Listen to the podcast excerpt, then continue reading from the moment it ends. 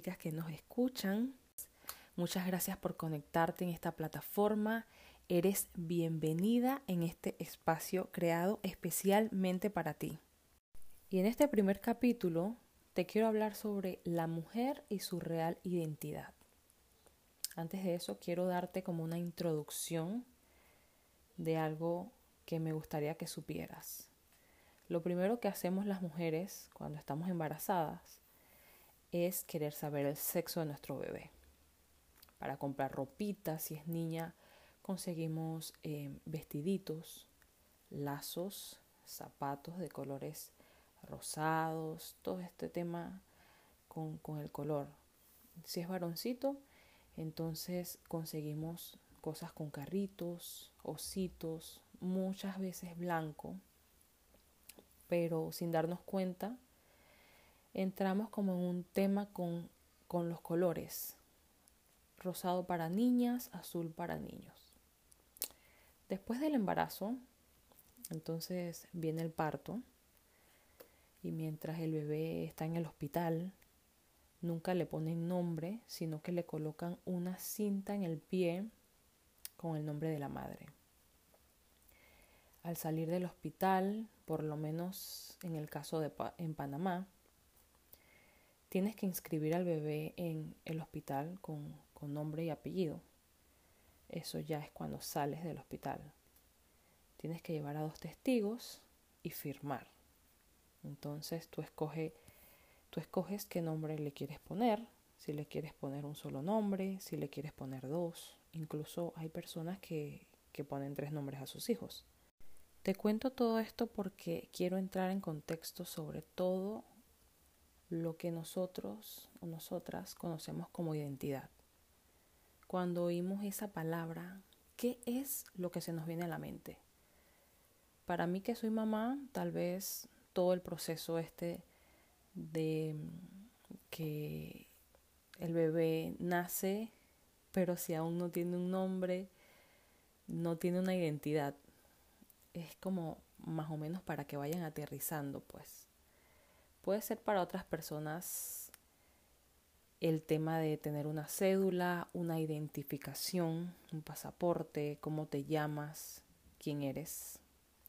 Y en el tema de quién eres abrimos paréntesis y metemos cualquier clase de cosa que estudiaste, a qué te dedicas, eres ingeniero, doctor, todo lo que quieran meter ahí. Pero la verdad es que todas esas cosas cambian porque son cambiantes, son así. Uno puede cambiarse el nombre si desea, uno puede ponerse el apellido de casado o quitárselo, pero jamás dejas de ser hija y tus hijos jamás dejan de ser tus hijos. Como mujeres siento que nos hemos dejado robar nuestra verdadera identidad. ¿Quién soy para Dios. ¿Por qué para Dios? Definitivamente porque fue quien, quien nos creó, ¿verdad?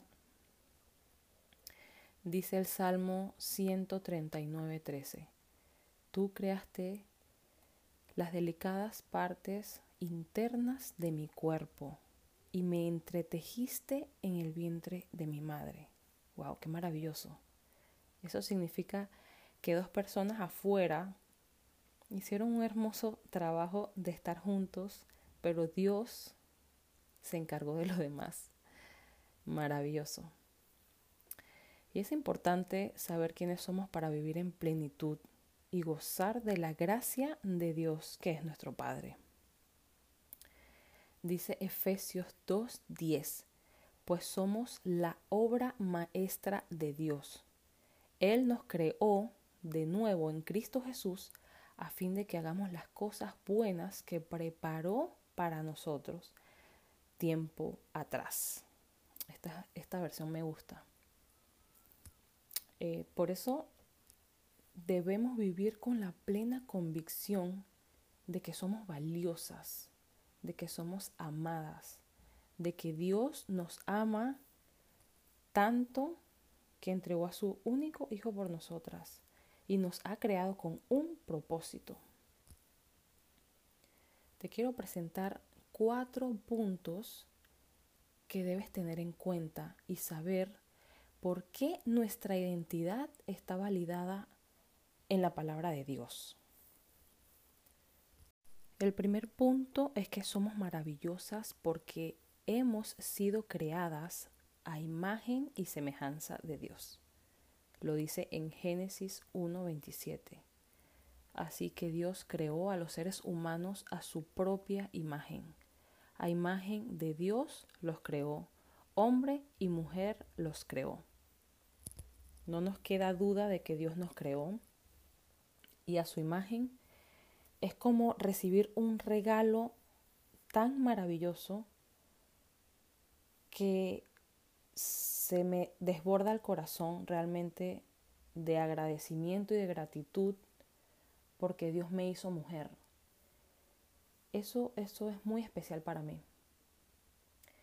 El siguiente punto es que somos importantes porque Él lo planeó así. En Génesis 2.18 dice, después, el Señor Dios dijo, no es bueno que el hombre esté solo. Haré una ayuda ideal para él. Dios no dijo, haré una ayuda de momento para él. Dijo una ayuda ideal. Una ayuda ideal para mí significa que es algo que necesita alguien. Somos importantes porque Dios nos hizo ideal para ser la compañía del hombre.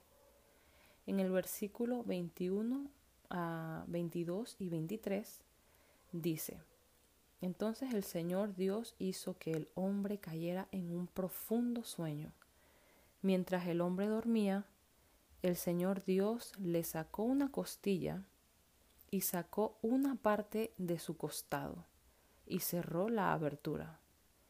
Entonces el Señor Dios hizo de la costilla a una mujer y la presentó al hombre. Al fin, exclamó el hombre, esta es hueso de mis huesos y carne de mi carne.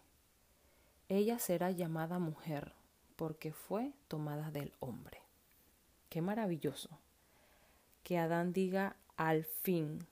Esas palabras significa que estaba esperando por ese por esa compañía, por ese momento especial.